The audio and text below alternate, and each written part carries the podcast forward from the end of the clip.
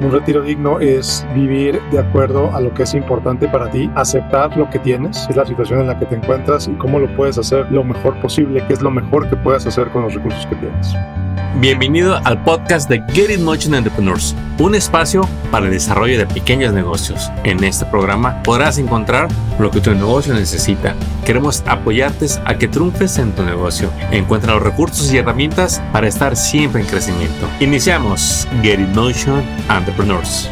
Bienvenidos a este nuevo episodio y en esta ocasión tenemos a un invitado que estamos más que entusiasmados por tenerlo porque pues realmente nos va a hablar de algo que a todos los dueños de negocios, emprendedores, nos es de sumo interés, nuestro retiro. Esa jubilación que a veces está ensoñada y para muchos nunca llega, se viene en la necesidad de tener que trabajar hasta que el cuerpo aguanta literalmente y no tenemos ningún plan. Y para ello tenemos a nuestro invitado Miguel Gómez del podcast Dinero en Español. Bienvenido Hola Armando, ¿qué tal? Muchas gracias, muy contento de estar contigo. No, pues nosotros más que entusiasmados de tenerte, eh, quisiéramos que pues abrir este, este contexto con la pregunta directa, eh, Miguel. ¿Realmente qué significa retirarse en Estados Unidos? Significa lo que cada persona considere pertinente. Eh, puedes tener una definición muy diferente para uno o para otra persona. Para alguien puede ser eh, dejar de trabajar por completo y recibir dinero de, del seguro social y de las inversiones, etcétera. Para otros puede ser trabajar tiempo parcial, para otros puede ser regresarse a su país de origen, para otros puede ser empezar un negocio inclusive. Entonces depende de cada persona, los objetivos que tenga, la visión que tenga de la vida, eh, los recursos con los que cuente, etc. Me encantó tu respuesta porque muy cierto, para cada persona es diferente el concepto de retiro. Y tú que tanto asesoras a estas familias, dueños de negocios, ¿qué es, digamos, el concepto más popular o qué es lo aconsejable de lo que ellos deberían de percibir como un retiro digno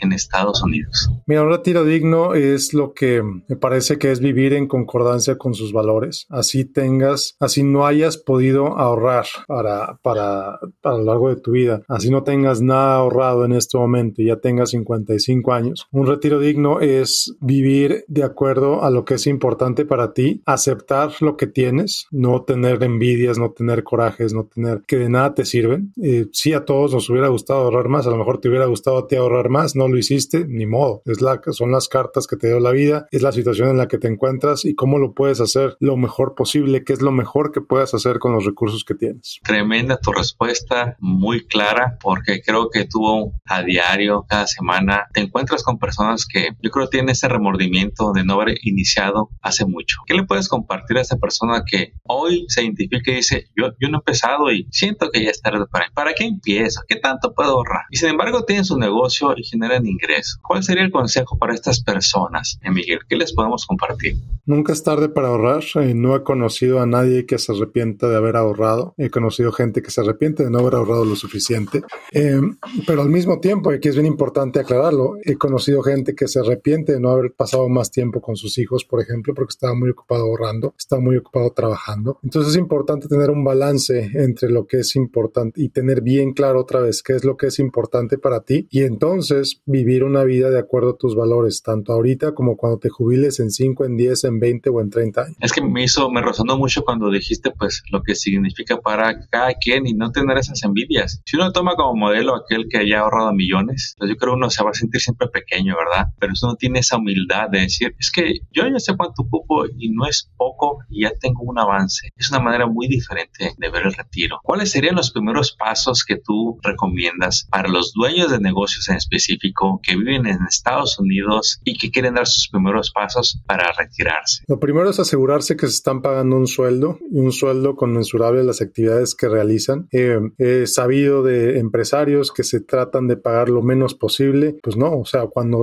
te bajas el sueldo, cuando ganas lo menos posible, te estás literalmente disparando en el pie porque estás penalizando cuánto vas a recibir de pensión de seguro social. Y aquí, independientemente de temas políticos o de cuál es la situación del seguro social, etcétera, Si ganas, si dices que ganas poco, vas a recibir poco de pensión. Así de sencillo. Entonces necesitas ajustar tu sueldo. Ya que ajustes tu sueldo, a lo mejor tienes espacio para crear cuentas de retiro, eh, lo que le llaman IRAs, Individual Retirement Accounts, que puedes poner 6 mil, 7 mil dólares por año. Si eso se te hace mucho, pon 500, pon 1000, pero empieza, empieza por algún lado. Tocaste algo tan importante y para muchos dueños de negocios tan confuso, el cuánto me pago. Hemos experimentado que la mayoría de los dueños de negocios sí viven del negocio, pero realmente no tienen un sueldo. ¿Qué le podrías decir que es la base para saber cuánto se paguen para que lo hagan por perro, por nómina y dejen de estar dándoles nada más mordidas y sacando efectivo del negocio cuando en realidad tienen que aprender a formalizarlos como unos empleados de su negocio? Exactamente, no, pues hay, muchísima información disponible eh, en internet, cuánto se paga un sueldo, cuánto se paga un, un dueño de negocio que hace esto. Incluso el IRS, el Internal Revenue Service, tiene muy claro cuánto debería pagarse una persona de acuerdo a su, a su posición, de acuerdo a su industria, etcétera, y puede haber incluso multas si tu sueldo no, no está a niveles conmensurables con lo que ellos dicen que deberías ganar. Entonces, puede haber consecuencias negativas. Por un lado, con el IRS, por el otro lado, con instituciones de crédito, te quieres comprar una casa, por ejemplo, ¿cómo demuestras tus ingresos si sacas dinero en efectivo? ¿Quieres adquirir un crédito para tu negocio? ¿Cómo demuestras que, que tu negocio es sano si, si, no, si no tienes cuentas claras? Entonces, es bien importante empezar con tener, con tener cuentas claras, con tener un sueldo razonable, etcétera. Increíble. ¿Y qué es lo que tú ves que más le cuesta a este latino emprendedor a la hora de sus inversiones? ¿Realmente hay continuidad cuando empiezan a ahorrar para el retiro o qué ves que les pasa comúnmente allá afuera, Miguel? Mira, pues como siempre hay de todo, ¿no? Eh, hay gente que tiene muy claro qué es lo que quiere lograr, hay gente que tiene, que busca asesoría, que, es, que paga por asesoría, que, que invierte en, eso, eh,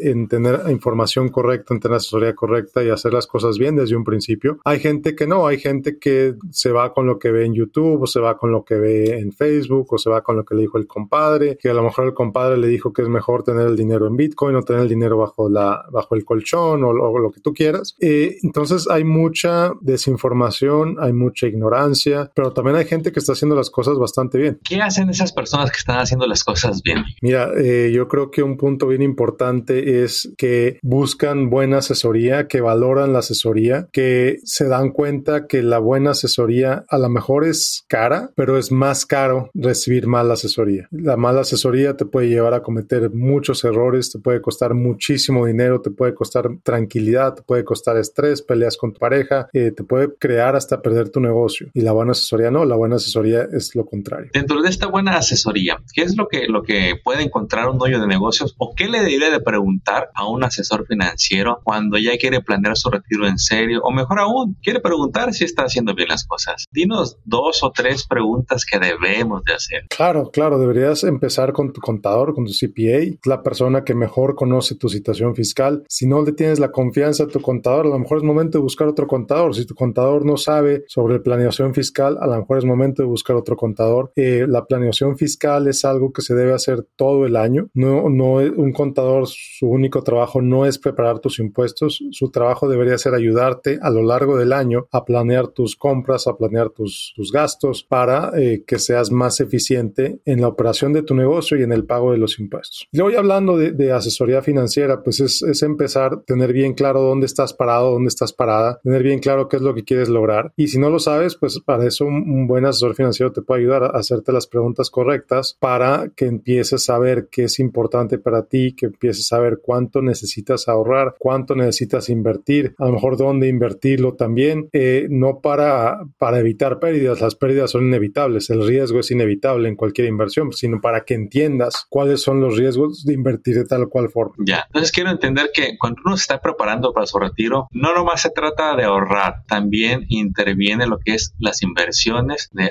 alto y bajo riesgo. ¿Nos podrías ampliar un poco más para realmente entender de que ahorrar quizás sea más que poner un dinero aparte en una cuenta de ahorro? Claro, el primer paso siempre es ahorrar.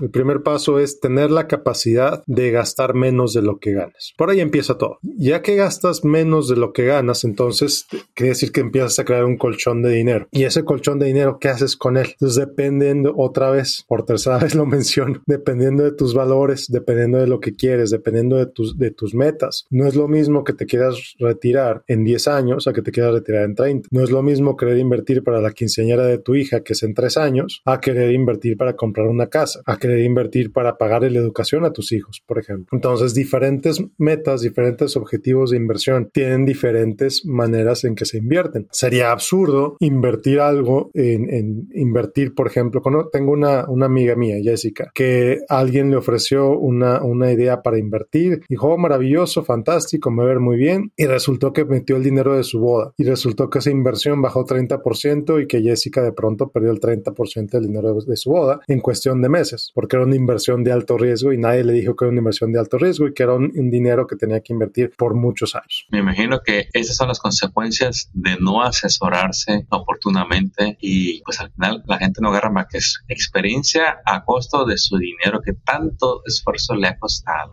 Eh, ¿Qué es lo que detiene a tu punto de vista al latino a empezar el retiro? Porque sabemos que es un reto a nivel nacional, de que nuestra cultura no es algo común. Sabemos que poco a poco, conforme uno trabaja o vive en este país, pues se va adaptando. Pero ¿por qué será que nos cuesta tanto dar esos primeros pasos? Yo creo que eh, uno es el temor a equivocarse. Quieres hacer las cosas perfectamente bien y, como no las, como no tienes suficiente información, como no sabes, como te costó tanto trabajo ganar tu dinero, tienes miedo a equivocarte y no haces nada. Entonces es lo que se llama parálisis por análisis. Otra es también la, la, ignorancia, el, no saber, el, el no saber que existen formas de invertir, el no saber que puedes ahorrar, el no saber que tienes la capacidad de hacerlo. Eh, otra también puede ser la desconfianza en las instituciones. A lo mejor estás hablando de algún inmigrante que, que vio cómo en su país los bancos tronaron de la noche a la mañana, los ahorros de la gente se esfumaron, el dinero, la moneda se devaluó eh, a lo mejor varias veces a lo largo de su vida mientras vivían en su país de origen, o era alguien que, que tenía mucho dinero cuando era niño, cuando era niña, vio cómo la economía de su país se fue a la ruina, vio cómo la economía de su familia se fue a la ruina y prefieren no meter nada en inversión. Entonces puede ser muchos factores, eh, pero a final de cuentas es, es una decisión individual. Eh, cada persona tiene diferentes historias, cada persona tiene diferentes, incluso podríamos decirle traumas, diferentes experiencias respecto al dinero y solamente cada persona es responsable de lo que hace hacia adelante. Si tienes todos esos, tuviste todos esos problemas hace 30 años, hace 40 años, tu mamá,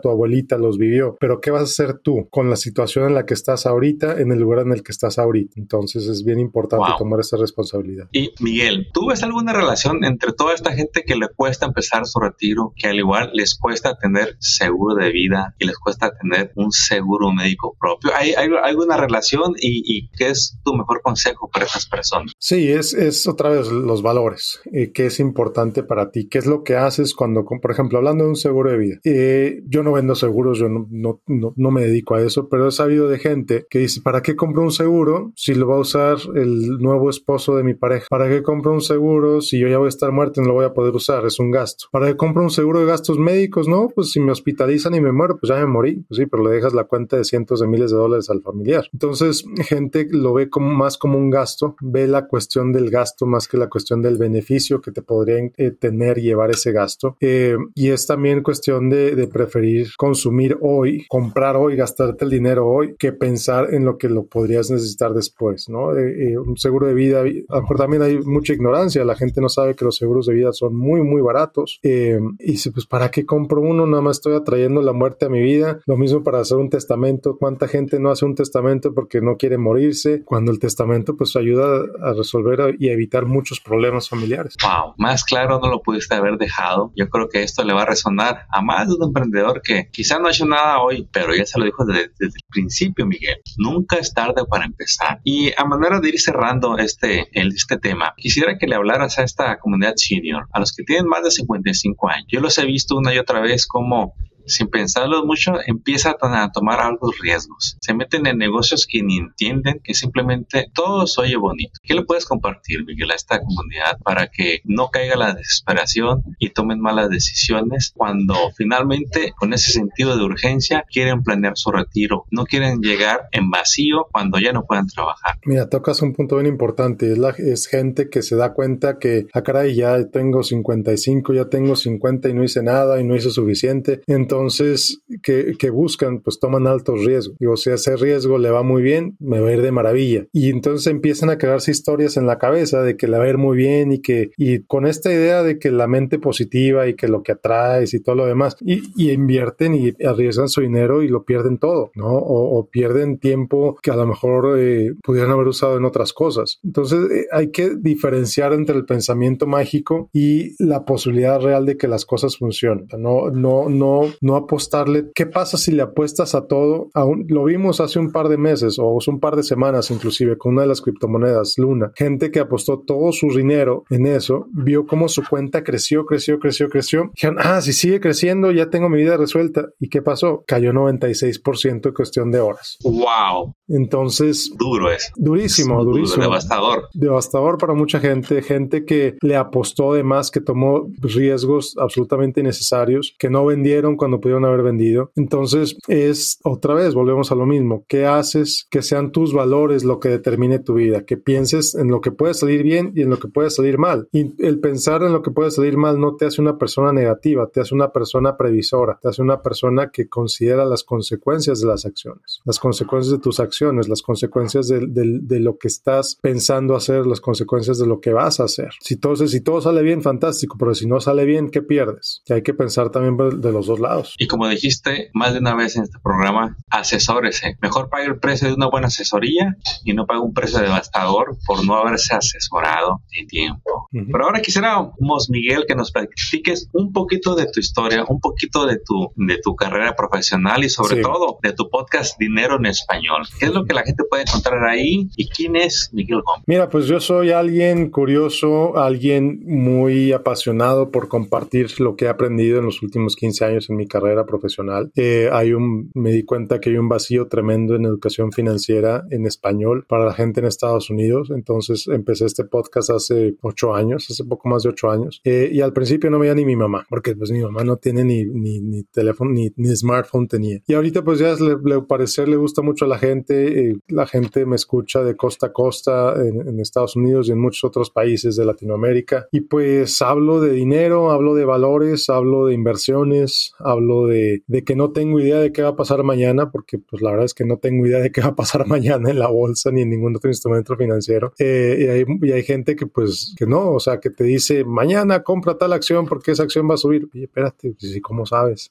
Como si alguien tuviera la bola de cristal mágica y está adivinando el futuro en las finanzas. Eso no existe, señores, no existe. Exactamente. existe esa información fría, números y mucha prudencia. Entre más arriesgue, bueno, más puede perder lo poco o lo mucho que haya ganado, pero entre más conservador sea, a largo plazo su futuro puede ser muy provechoso. ¿Y qué es lo que la gente puede encontrar eh, en, en, cada episodio y cómo te pueden contactar? Mira, a mí me pueden encontrar en miguel-mediogomez.net o en mi página en Facebook, en facebook.com diagonal Miguel Gómez Consejero. Eh, y pues ahí escribo, hablo, eh, doy ideas financieras, ideas para ayudarle a la gente a pensar eh, de una manera, pues como me oíste ahorita, ¿no? Como oíste la entrevista, así hablo en mi podcast. Trato de no, no, no hablar de usar lenguaje rollero, trato de usar lenguaje claro, transparente, directo. Eh, habrá quien se sienta regañado, lo siento mucho, pero pues así es esto. No estamos para complacencias, estamos para informarlo, para que usted tome decisiones que le convengan. Una vez que está informado,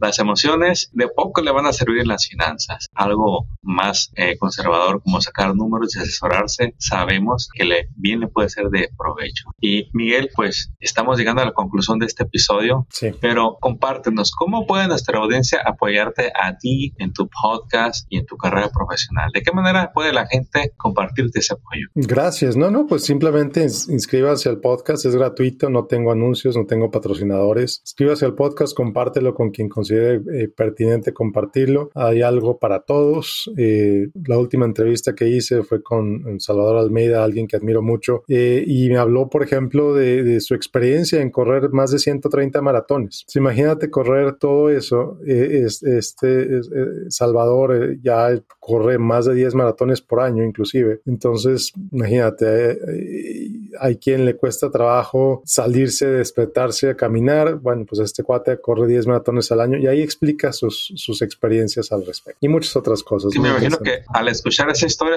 uno puede, puede no ver la relación con la vida profesional y las finanzas, pero el ser alguien disciplinado, el constantemente buscar retos, cambia todo el mindset, la manera de pensar de la persona. Así es. Y Miguel, eh, un último mensaje es que quisieras asegurarte de que la gente se lleve en este episodio para que tome acción y sobre todo para que te sigan en ese podcast que estoy seguro de que cada semana, cada mes les compartes nuevos invitados y episodios. Gracias. No, pues lo único que eh, recordarles que nunca es tarde para empezar a ahorrar, nunca es tarde para empezar a invertir. y el decir yo soy así es la peor traba que te puedes poner como persona. Tú puedes cambiar. Si tú decides cambiar en ese momento, cambias y una decisión te puede llevar a cambiar tu vida. Una decisión lo puede llevar a cambiar su vida y sobre todo en finanzas. Pues Miguel, no nos queda más que agradecerte este tiempo que nos has compartido, tu sabiduría. Pues esperamos muy pronto tenerte un nuevo episodio y sabemos que más de un eh, más de una persona de la audiencia te va a seguir en tu nuevo podcast. Pues te deseamos todo el éxito del mundo y esperamos escucharte muy pronto aquí en Get It Motion Entrepreneurs. Muchas gracias. Es un excelente día. Éxito. Gracias.